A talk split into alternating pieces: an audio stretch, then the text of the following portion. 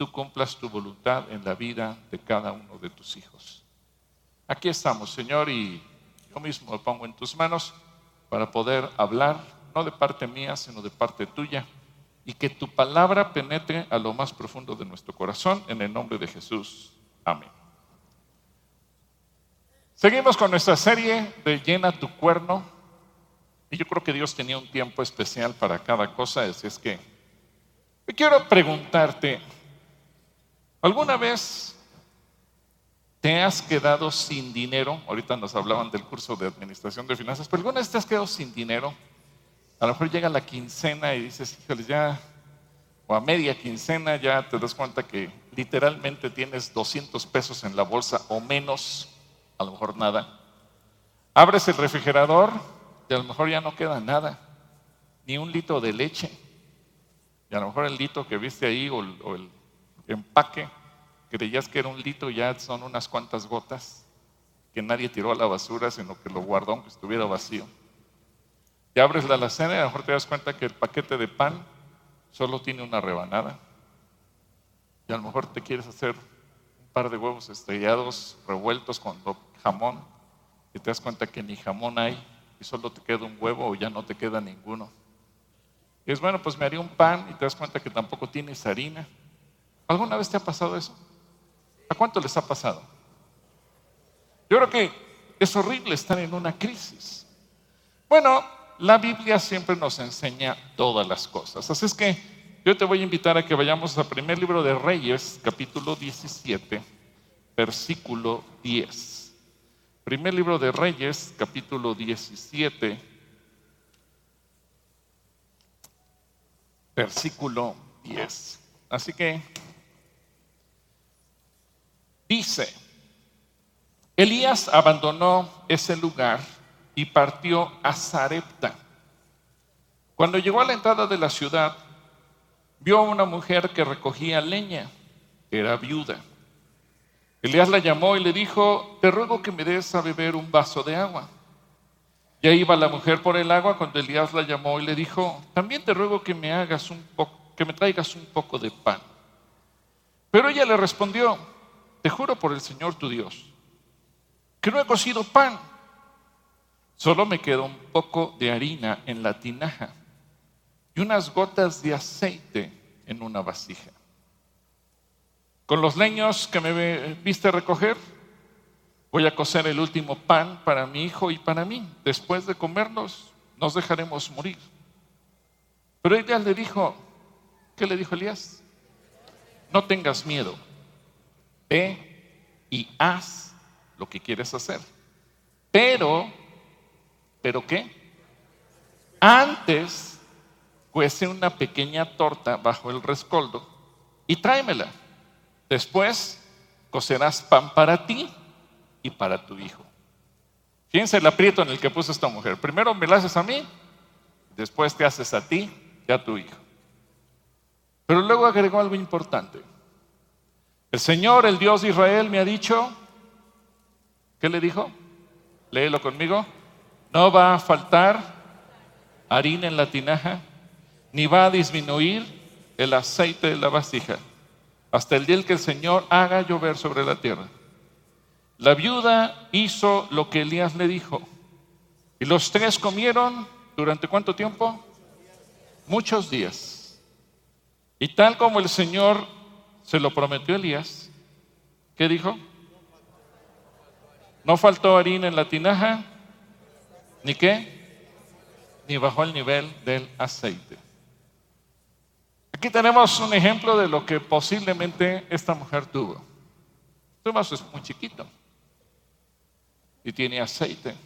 Posiblemente era lo mismo que tenía ella para haber hecho un poco de pan, lo suficiente para ella. Yo me imagino que se iba a hacer una especie de hot cake. ¿A cuántos les gustan los hot cakes? Digo, la Biblia no nos dice si le iba a poner miel, seguramente sí, porque es la tierra que fluye leche y miel. Y un poquito de harina. Miren, qué poquita harina. Apenas para hacer un pedazo de pan. Y yo creo que muchas veces nosotros nos podemos identificar con esta viuda, porque llega un momento crítico en nuestras vidas, en las que tal vez la economía falla, sobre todo cuando no hay empleo, cuando no hay salario, y no tenemos dinero, la alacena está vacía. Eh, hace como un año más o menos, no recuerdo cuánto tiempo, eh, publicamos un, reel en, Instagram donde yo abro un refrigerador que está vacío y pregunto, ¿haces en cuenta tu refrigerador? Y después empiezo a orar por la gente que tiene necesidad. A mí me llamó la atención, ese reel tuvo millones, literalmente millones de reproducciones. Y de repente mi, mi bandeja se llenó de mensajes de gente diciéndome, ora por mí, mi refrigerador está así. O peor, ni al refrigerador llego. Y eso me, dolió en mi corazón.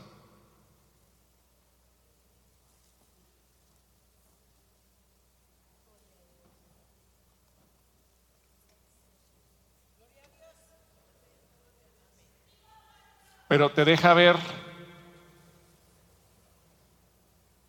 la necesidad que tiene la gente. Ahora que se estuvo llevando la ayuda a Acapulco, pues te das cuenta cómo la gente también agradece la ayuda, la comida, cuando se quedaron absolutamente sin nada. Ahora, en este pasaje que estamos leyendo, tenemos tres personas y las tres están en crisis.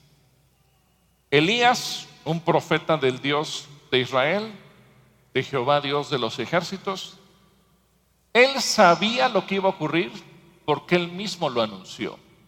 Él había dicho, no lloverá por tres años consecutivos hasta que yo lo diga. Y no es que él lo quisiera decir por sí mismo, sino porque Dios le había dicho a él que lo tenía que declarar. Ahora, el problema para Elías es que, ok, yo hablé de parte de Dios, dije que venía esta crisis, pero yo mismo soy víctima de esta crisis. Y aunque sea el profeta, eso no, significa que tuviera comida en abundancia. Él no tenía una bodega, un almacén donde almacenar comida. Por eso fue con la viuda. Por lo menos la viuda tenía, ¿qué tenía la viuda? Un poco de harina y un poco de aceite, pero Elías ni eso tenía. Por eso le dijo a la viuda, oye, prepárame un, hot cake. Tengo hambre.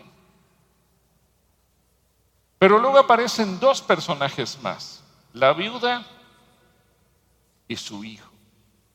No nos dice la Biblia qué edad tenía el niño, o si era un joven o un adolescente. Yo creo más bien era un niño porque realmente no era una persona que saliera a buscar algún tipo de empleo. Por eso yo me inclino a pensar que era un niño. Pero ¿de qué ciudad dice la Biblia que era la viuda? De Sarepta. ¿Alguien sabe dónde queda Sarepta? Sarepta es una ciudad que limita con Israel. Es parte de la tierra de Sidón, de los sidonios.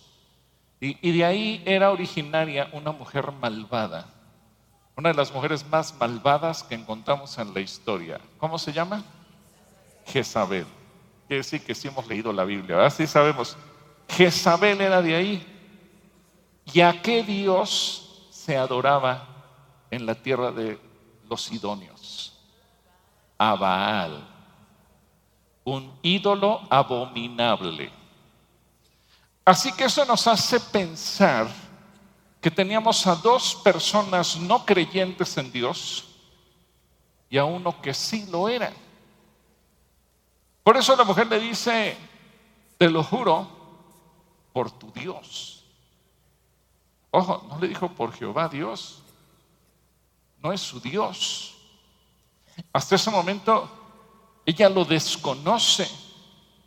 No es parte ella del pueblo de Israel, ella no conoce las escrituras, no conoce la palabra, nunca le han leído ni ha leído nada de la ley, nunca ha asistido a una sinagoga, nunca ha asistido al templo, nunca he estado presente en un sacrificio o en un culto en el cual se pide perdón a Dios por los pecados como los que ofrecían los sacerdotes, porque ella pertenecía a un pueblo donde se adoraba a un ídolo inmundo, un Dios falso.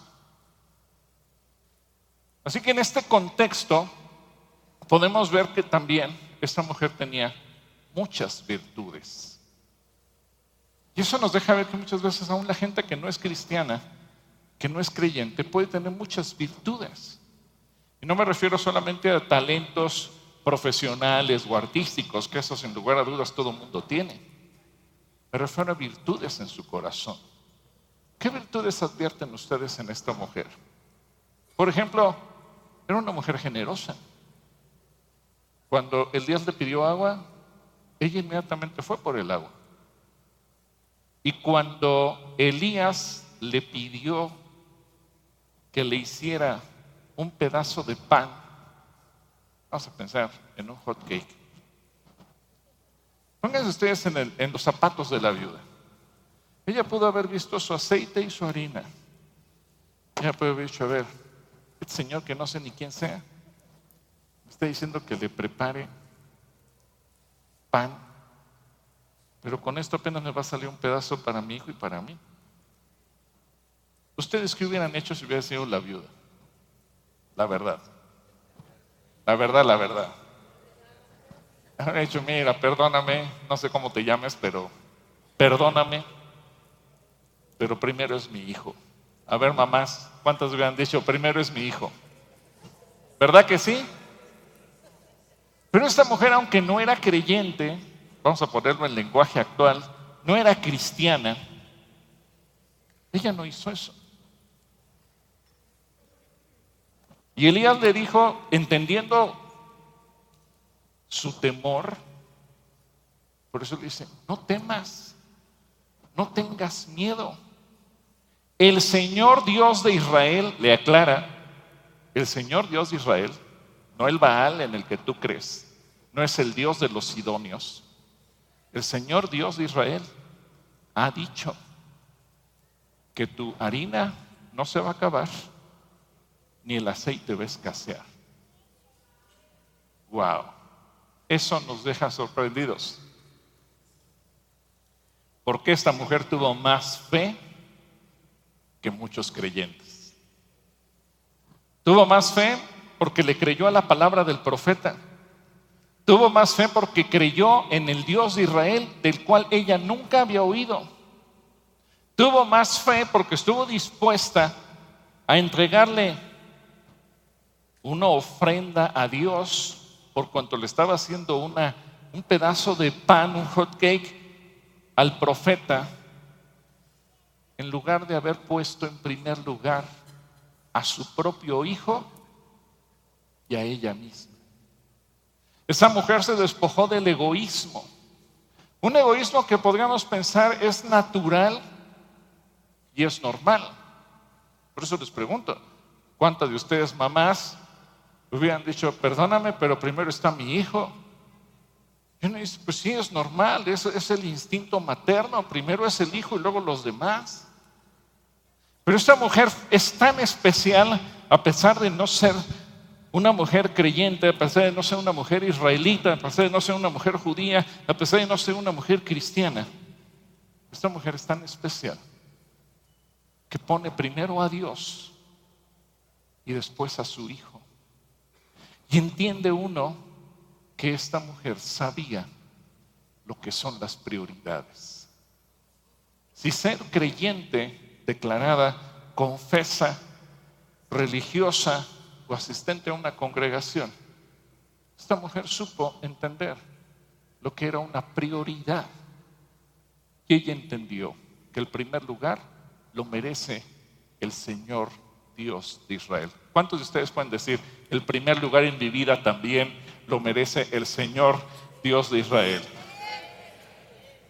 Era una mujer humilde, era una mujer pobre, una mujer trabajadora, pero era una mujer generosa una mujer caritativa, pero sobre todo una mujer en la que se despertó la fe. Y eso a mí me sorprende. Una mujer a la que se le despierta la fe. Y yo creo que muchos de nosotros un día llegamos a este lugar o a alguna otra iglesia donde a lo mejor tú fuiste por primera vez y tú nunca habías leído la Biblia, nunca habías sabido de nada, pero ese primer día de repente escuchas un mensaje o a lo mejor estás aquí hoy y tú eres esa persona y la palabra de Dios de repente abre tu corazón y empiezas a experimentar esa fe. Y dices, wow, yo quiero eso. Bueno, esa mujer así lo vivió. Y en ella se cumple un principio que el Señor Jesucristo menciona en Mateo capítulo 6, versículo 33. Mateo capítulo 6, versículo 33. Dice, por lo tanto, busquen primeramente, busquen cómo? Primeramente, ¿qué tenemos que buscar primeramente? El reino de Dios y su justicia. ¿Y qué pasó? Todas estas cosas les serán añadidas. Los versículos previos Jesús dice, toda la gente ora por las mismas cosas. La gente ora por su comida, la gente ora por su vestido, la gente ora por sus necesidades materiales. Todos oran por lo mismo. Esas oraciones no le sorprenden a Dios. Por eso Él dice, pero tú busca primeramente el reino de Dios.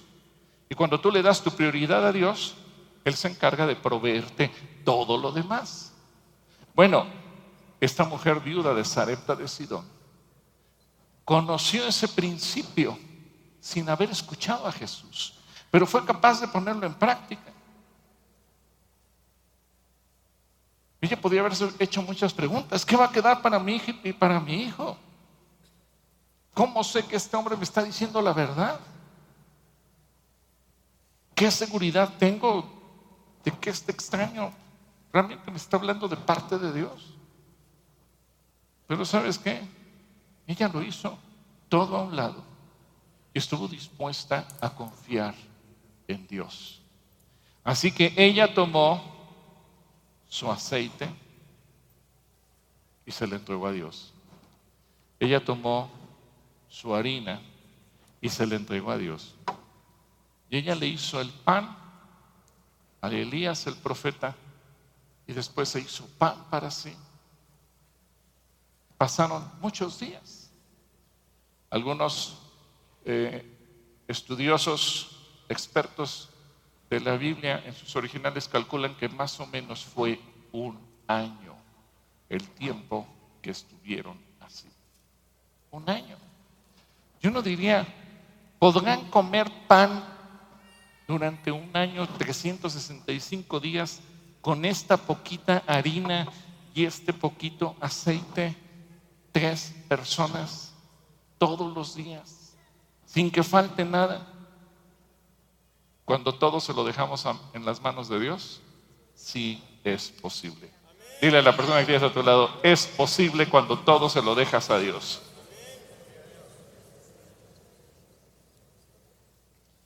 Obviamente, Dios no, lo dijo, no le dijo almacénalo, sino úsalo. Y, y Dios lo va a multiplicar. Fíjate, en 2 de Corintios capítulo 9, versículo 10 y 11, es interesante lo que aquí señala y aquel que da semilla al que siembra y pan al que come, proveerá los recursos de ustedes y los que, y los que, esa promesa de que Dios va a multiplicar los recursos para quienes. A ver, di para mí. Levanta tu mano y dile, Señor, multiplica mis recursos y los multiplicará. Y luego fíjate lo que dice, aumentándoles así sus frutos de justicia, para que sean ustedes enriquecidos en todo, para toda generosidad que por medio de nosotros produce acción de gracias a Dios. Así que esto sirvió para que Elías, que había anunciado la sequía, acuérdense que hubo un tiempo en el que él huyó al sur y Dios le dijo, regrésate, pero en ese tiempo Dios lo mantuvo a través de los cuervos y, Dios, y los cuervos le llevaban comida y de esa manera pudo ser fortalecido, aunque también pasó tiempos de ayuno, un ayuno forzoso porque no tenía nada que comer, así es que 40 días y 40 noches tuvo que ayunar porque de plano no tenía nada, nada, nada que comer. Así que Elías siendo el profeta pasó de todo. En ese momento de crisis vivió el hecho de que los cuervos lo alimentaran porque fueron enviados por Dios. En ese momento de crisis pasó hambre y pasó sed y pasó momentos de agotamiento, tanto que dice en la Biblia que quedaba dormido por horas. Claro, no tenía fuerzas. Pero también experimentó el milagro de la multiplicación del aceite y de la harina. Importante entonces es escuchar a Dios. Así que él disfrutó su hot cake todos los días. Ahora yo le pregunto, ¿cree que nomás le habrán hecho un hot cake o le habrán hecho tres? Porque hacían su, su masa y luego la ponían al fuego, como ponemos los hot cakes. ¿A cuántos les gustan los hot cakes? ¿Con qué le gustan? ¿Con miel? ¿Con mermelada? ¿Con cajeta? Ya se les antojó, ¿verdad? Bueno, al rato piden uno de postre.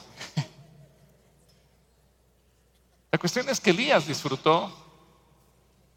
Ahora no sé si eran tipo crepas y también les puedes poner ahí otra cosa saladita, ¿verdad? Pero ellos, ellos comieron, porque Dios proveyó, Dios multiplicó. Y no solamente comió Elías, comió la viuda y comió quién más? Su hijo. En Mateo capítulo 10, versículo 41, también Dios vio el corazón de ella y fíjense lo que dice aquí Jesús. El que recibe a un profeta, porque es profeta, recibirá igual recompensa que el profeta. El que recibe a un justo, porque es justo, recibirá igual recompensa que el justo. Qué curioso, ¿verdad? Que esta mujer en, el principio de la historia no es creyente y termina recibiendo la misma recompensa que recibió Elías. ¿Por qué? Por cuanto ella sirvió a un profeta durante un año, más o menos. Apocalipsis capítulo 3, versículo 20. Cuando nosotros le decimos, Señor Jesús, tú tienes la prioridad número uno en mi vida, Él nos promete lo siguiente, dice, mira, ya estoy a la puerta y llamo. Si alguno oye mi voz y abre la puerta, yo, ¿qué promete Jesús? entraré en su casa. ¿Cuántos quieren que Jesús entre en su casa? ¿Y qué más aparte de entrar? Y cenaré con él y él cenará conmigo. Es decir, ahora Jesús te dice, entrégame tu aceite, entrégame tu harina y tú y yo vamos a comer juntos. ¿Cuántos quieren comer con Jesús todos los días? Y fíjense, esta es una promesa Sí, por un lado para la eternidad, pero también por un lado aquí en la tierra. Cuando tú le das la prioridad a Jesús, Él entra a tu casa. Él quiere bendecirte de una manera sobrenatural. Y en el Salmo 37, versículo 18 y versículo 19, dice, Dios conoce la conducta de los que viven honradamente. La tierra prometida será de ellos. La tierra prometida será de quién? A ver, tú ¿será mía? ¿Por cuánto tiempo? Para siempre. Cuando lleguen los días malos, y aquí Dios no nos está vendiendo ilusiones, sí hay crisis, sí hay momentos difíciles, pero Él dice, cuando lleguen los días malos, no pasarán. ¿Qué cosa no vamos a pasar? Vergüenzas. Cuando otros no tengan comida, a ellos qué? Les sobrará. ¿Cuántos creen eso? Así que en el tiempo de hambre vamos a ser saciados, vamos a ser bendecidos de una manera sobrenatural. Ahora, hoy es el primer domingo del año, primer domingo del 2024. Y creo que es un buen momento, les decía, creo que Dios tomó control del por qué yo di este mensaje este día, a pesar de que era una serie que yo venía manejando desde eh, los últimos, el último domingo de noviembre, me parece. Y Y Dios acomodó todo. ¿Por qué podemos ver el tiempo? Todo el mundo nos deseamos un feliz año, nos deseamos que nos vaya bien en este 2024, pero esto nos permite ver que el tiempo, el tiempo es el mejor maestro que podemos tener de la perspectiva, de cómo nosotros vemos la vida. La semana pasada Joe nos compartía comparando, y así fue su mensaje, página 365, porque era el último día del año. Comparando cada día del año con una hoja o con una página que se va escribiendo en nuestra vida. Si fuera nuestro libro, hoy estaríamos en la página 7 del 2024. Y ese libro lo vamos escribiendo cada día.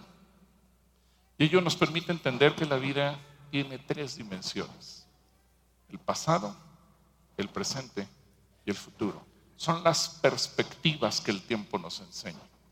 Ahora, para poder entender mejor las cosas tenemos que ubicarnos con las tres perspectivas al mismo tiempo. Si solamente miramos las cosas desde una perspectiva, vamos a tener una percepción errónea. Por ejemplo, cuando solo miramos el pasado, cuando solamente pensamos en el pasado, hay mucha gente que piensa y dice, todo tiempo pasado fue qué? Mejor. Pero la Biblia dice que quien tal dice o tal piensa es un necio. ¿Por qué? Porque eso nos lleva a vivir en depresión. Si todo tiempo pasado fue mejor que el presente y que el futuro, vamos a vivir aferrados al pasado. Y no vamos a tener esperanza hacia el futuro. Ahora, esta mujer, la viuda, ¿Qué hubiera pasado si se hubiera casado en el pasado? Es que antes yo estaba casada, antes mi marido era el que proveía, antes teníamos abundancia de pan, antes sí llovía, antes había muchas cosechas, antes ella podía haber pensado eso, todo tiempo pasado fue mejor. Pero muchas veces cuando pensamos así, dejamos de ver las cosas como las ve Dios. Y eso nos va a afectar a nosotros mismos y va a afectar nuestra fe. ¿Por qué? Porque es la gente que perdió la confianza en lo que Dios va a hacer en el presente y en el futuro.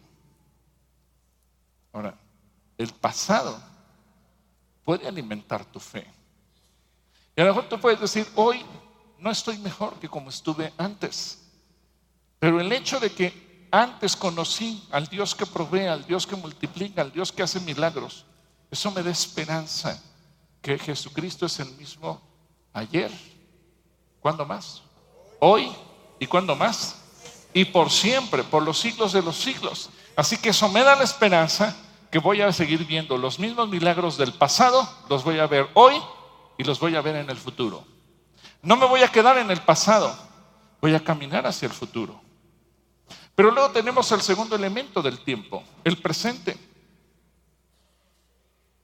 Si nuestra objetividad, nuestra perspectiva se queda solo en el presente, se vería afectada porque en el presente tenemos muy escasa información y cada momento que vivimos a lo mejor dejamos de, de pensar o de contemplar ¿Qué pasa con una persona que dice, vive el presente? Y solamente vive el presente y olvídate del pasado y olvídate del futuro. Bueno, es la gente que comete errores en sus decisiones, porque nunca considera lo que va a venir después y que se vive lamentando las malas decisiones, las malas acciones, lo malo que hizo. ¿Ha escuchado gente que dice, si pudiera volver el tiempo? ¿Han escuchado gente así? ¿Por qué se dice eso? Porque no sabemos vivir el presente. Porque no sabemos tomar decisiones. Porque no tomamos en cuenta a Dios. Porque perdimos la perspectiva y solamente pensamos en el hoy, en el ahora en el momento que estamos viviendo. Y se nos olvidó que la vida es mucho más que el hoy. Hoy es consecuencia del pasado, pero lo que hagamos hoy va a afectar considerablemente qué cosa? El futuro, hacia donde tenemos que ver. Y nuestra tercera herramienta o nuestra tercera perspectiva del tiempo es el futuro. Pero muchas veces cuando la gente solamente piensa en el futuro, es cuando cae en ansiedad. ¿Por qué? Porque el futuro es tan incierto que ni siquiera sabemos a ciencia cierta si mañana vamos a amanecer con vida. Todos creemos que sí. Y planeamos y tenemos una agenda y decimos voy a hacer esto mañana y en seis meses y en un año y en cinco años. Y, y hacemos una planeación a largo plazo. Y soñamos cómo me gustaría verme de viejo y cuando nazcan mis nietos. Porque es parte de nuestro planear. Pero tampoco tenemos ningún certificado que diga que vamos a vivir tantos años. Por eso tenemos que estar presentes para encontrarnos con Jesucristo. ¿Cuándo? Hoy. Sí, yo sé que Jesús va a venir, pero tal vez en lugar de que Él venga, yo voy. Así que tenemos que estar presentes y tenemos que estar preparados para cuando Jesucristo venga. Y cuando la gente pierde la perspectiva del futuro, pierde la fe. Hay gente que le tiene miedo al futuro. Porque como lo veía la viuda, ella podría haber dicho, bueno, hoy tengo para hacerme un pan para mi hijo y para mí. Y después de eso, ¿qué dijo que le iba a pasar? Nos vamos a morir. Ella ya no estaba pensando en el futuro. Hoy tengo para comer, mañana no. Mañana nos vamos a morir. Por eso Elías le dijo, no tengas miedo. Voltea con la persona que tienes a tu lado y dile, no tengas miedo. Así que para poder tener la perspectiva correcta, necesitamos considerar el pasado, porque en el pasado hubo cosas importantes. Y eso me gusta mucho del pueblo de Israel. El pueblo de Israel cuando los escuchas orar cada día, cada día de reposo, en cada fiesta, es muy interesante que ellos dicen, Señor, porque tú nos sacaste del Egipto. Y algo tú dices, oye, pero estos que están ahorita rezando, ellos no, no salieron de Egipto. Salió de Egipto Moisés y su generación. No, el pueblo de Israel dice, no, nosotros salimos de Egipto. Ellos están pensando en el pasado. Y el mismo Dios que nos sacó de Egipto y que provocó las plagas en Egipto y que hizo milagros y que abrió el mar rojo y que nos trajo a la tierra prometida, es el mismo Dios que hoy tenemos. Y es el mismo Dios que nos va a enviar el Mesías. Y es interesante su perspectiva, porque ellos no se olvidan del pasado, lo usan para vivir el presente y para evocar el futuro. Así que yo, me puse a pensar, bueno, los mexicanos, ¿qué le vamos a andar diciendo, Señor? Gracias porque don Miguel Hidalgo dio el grito de la independencia y nos dice, ni se nos ocurre, porque nuestra mentalidad es diferente. Y aunque tú y yo somos cristianos, a lo mejor tú y yo no pensamos, Señor, gracias porque nos sacaste de Egipto. No, porque no soy judío. Bueno, pero gracias a que Dios sacó al pueblo de Israel de Egipto, nació Jesús. Y gracias a que nació Jesús, tú y yo somos salvos. Y gracias a la obra de Jesús en la cruz, tengo la certeza que Cristo Jesús volverá. ¿Cuántos creen que Cristo Jesús volverá? Y esa es la, mentalidad que tiene Pablo y que tiene Pedro, porque dice, Señor, amamos tu venida. Así que eso nos, nos debe de alimentar. Pensar en el pasado, pensar en el presente y pensar en el futuro. Porque yo creo que el mejor momento vendrá cuando Jesús esté con nosotros. ¿Cuántos creen que el pasado fue mejor al hecho de que Jesús volverá por nosotros? Yo creo que el mejor tiempo es cuando Jesús va a volver. ¿Ustedes lo creen?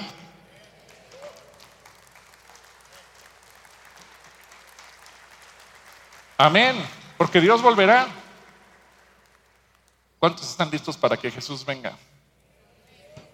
Si el Señor dijera, hoy vengo, ¿cuántos están? Señor, yo me voy contigo. Por eso hay muchos que dicen, ay no, que no venga, que se tarde, porque yo todavía no estoy listo. te tienes que preparar. No vaya a ser que el Señor venga y te agarre fuera de lugar. Así que, tres cosas, no tengas miedo, ve y haz lo que debes hacer. Esa es la instrucción que le dio Elías a la mujer. No tengas miedo, ve y haz lo que tengas que hacer. Así que quítate todo temor. Tú que estás en tu casa, quítate todo temor. Este 2024, Dios promete estar contigo. Y no importa si tu cuenta bancaria está en ceros, no importa si tu alacena tiene así de aceite y así de harina, Dios está contigo. Segundo lugar, le dijo, antes cuece una pequeña torta bajo el rescoldo y tráemela. Después cocerás pan para ti y para tu hijo. Número dos, dale tu prioridad a Dios. Que Dios sea tu prioridad. Hoy y cada día. Hoy y cada quincena. Hoy y cada mes. Yo sé, cuando recibimos nuestro pago, nuestro salario, los honorarios, el producto de nuestras ventas, lo que haya sido. Que tu prioridad sea quién? Dios. Señor, aparto tu parte, tu diezmo, la ofrenda, es que quiero compartir algo con alguien. El diezmo es para Dios, la ofrenda yo se lo puedo dar a quien sea, pero la aparto. Eso es lo que le está diciendo Elías a la mujer. Haz lo que tengas que hacer, pero primero es Dios. Dile a la persona que tienes a tu lado, haz lo que tengas que hacer, pero primero es Dios. Tu primicia. Hay personas que me dicen, ¿y cómo doy la primicia? Bueno, pues a lo mejor el año pasado ganaba 10 mil pesos, hoy gano 11 mil. Me aumentaron 10%. Ese mil pesos que gané hoy por vez primera, extras a mi salario de 10 mil, esos mil pesos son mi primicia. Doy mi diezmo y doy mi primicia. Porque dice Romanos, si la primicia es santa, el resto de la masa lo será también. ¿Quieres tener un año bendecido? Ofrécele al Señor tus primicias. Es una ley espiritual. Dice Romanos 11, 16. Y en tercer lugar, el Señor Dios de Israel dice, no va a faltar, es una promesa para ti. ¿Cuántos quieren esta promesa? No va a faltar harina en la tinaja, ni va a disminuir el aceite de la vasija. Hasta el día en que el Señor haga llover sobre la tierra la promesa Así que hoy vamos a hacer algo muy especial. Yo le voy a pedir a todos los anfitriones que se pongan al frente con los alfoles. Va a haber anfitriones en la parte de arriba, en el muro, y aquí abajo. Hoy vamos a recoger los diezmos, las ofrendas y las primicias de una manera muy diferente. Nunca lo hacemos así porque somos muchos, pero hoy Hoy el Señor me dijo que lo hiciéramos así. Y yo voy a orar por cada uno de ustedes, por la gente que también está viéndonos en la televisión. Y tú te vas a poner de pie con tu sobre, sea una ofrenda, sea una primicia, sea tu diezmo. Tú se lo vas a traer a Dios. Como un acto de decirle, Señor, yo te traigo mi harina y mi aceite. Yo creo tu promesa. Así que en lo que yo oro, tú puedes comenzar a venir. Padre, Hoy venimos delante de ti y traemos ante tu presencia nuestros diezmos, nuestras ofrendas, nuestras primicias. Simbólicamente traemos nuestro aceite y nuestra harina. A lo mejor es muy poco, como el de esta pobre viuda, pero creemos en tu promesa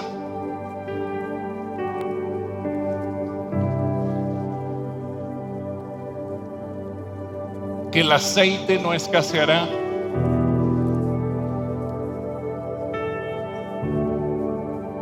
Que la harina no se va a terminar y que tú vas a multiplicar.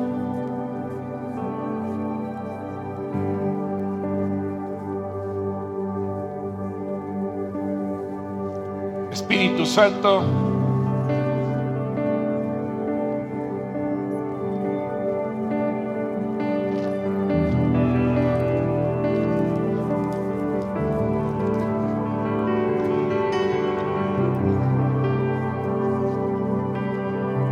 bendice cada persona, cada familia. Bendice a las viudas, a los huérfanos con tu provisión. Bendice cada negocio que mis hermanos tienen, sus ventas, sus empleos, sus trabajos, sus oficios. Dales de tu gracia para que ellos sean contratados, para que les aumenten su salario, para que el salario que les llega a ellos lo puedan administrar. Y en la medida que ellos son fieles a ti, también tú cumplas tu promesa de multiplicación y que el aceite no escasee en sus casas ni la harina disminuya que ellos puedan tener como esta mujer viuda, no solamente para su consumo propio, sino también para compartir con los demás. Que en cada casa este 2024 haya bendición, haya provisión, haya multiplicación. Bendigo a todos aquellos que aún esto lo hacen de manera electrónica con una transferencia. Bendigo a todos aquellos que están aquí y traen sus recursos a tu templo.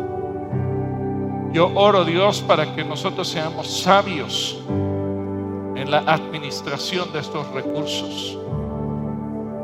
Que en todo momento se les use para honra y gloria tuya y que tú los multipliques, no solamente para el uso interno del centro cristiano, sino para ser luz y bendecir también a otros. Oramos, Señor, por todos aquellos que están alrededor del mundo predicando tu palabra para que también sea tu provisión sobre ellos. Pero hoy que la iglesia, así como cada varón o mujer que se han puesto de pie y han venido y han traído delante de ti su ofrenda, su promesa, su primicia o su diezmo. Dios, tú les bendigas. Y así como cada uno lo hace, cada uno se ha bendecido, cada uno se ha multiplicado, cada uno lo reciba de una forma muy especial. Que mes con mes quincena con quincena, semana con semana, podamos dar testimonio de tu fidelidad. Yo sé que muchos darán testimonio de negocios imposibles. Darán testimonio de ventas sobrenaturales. Van a dar testimonio de que rompieron récords.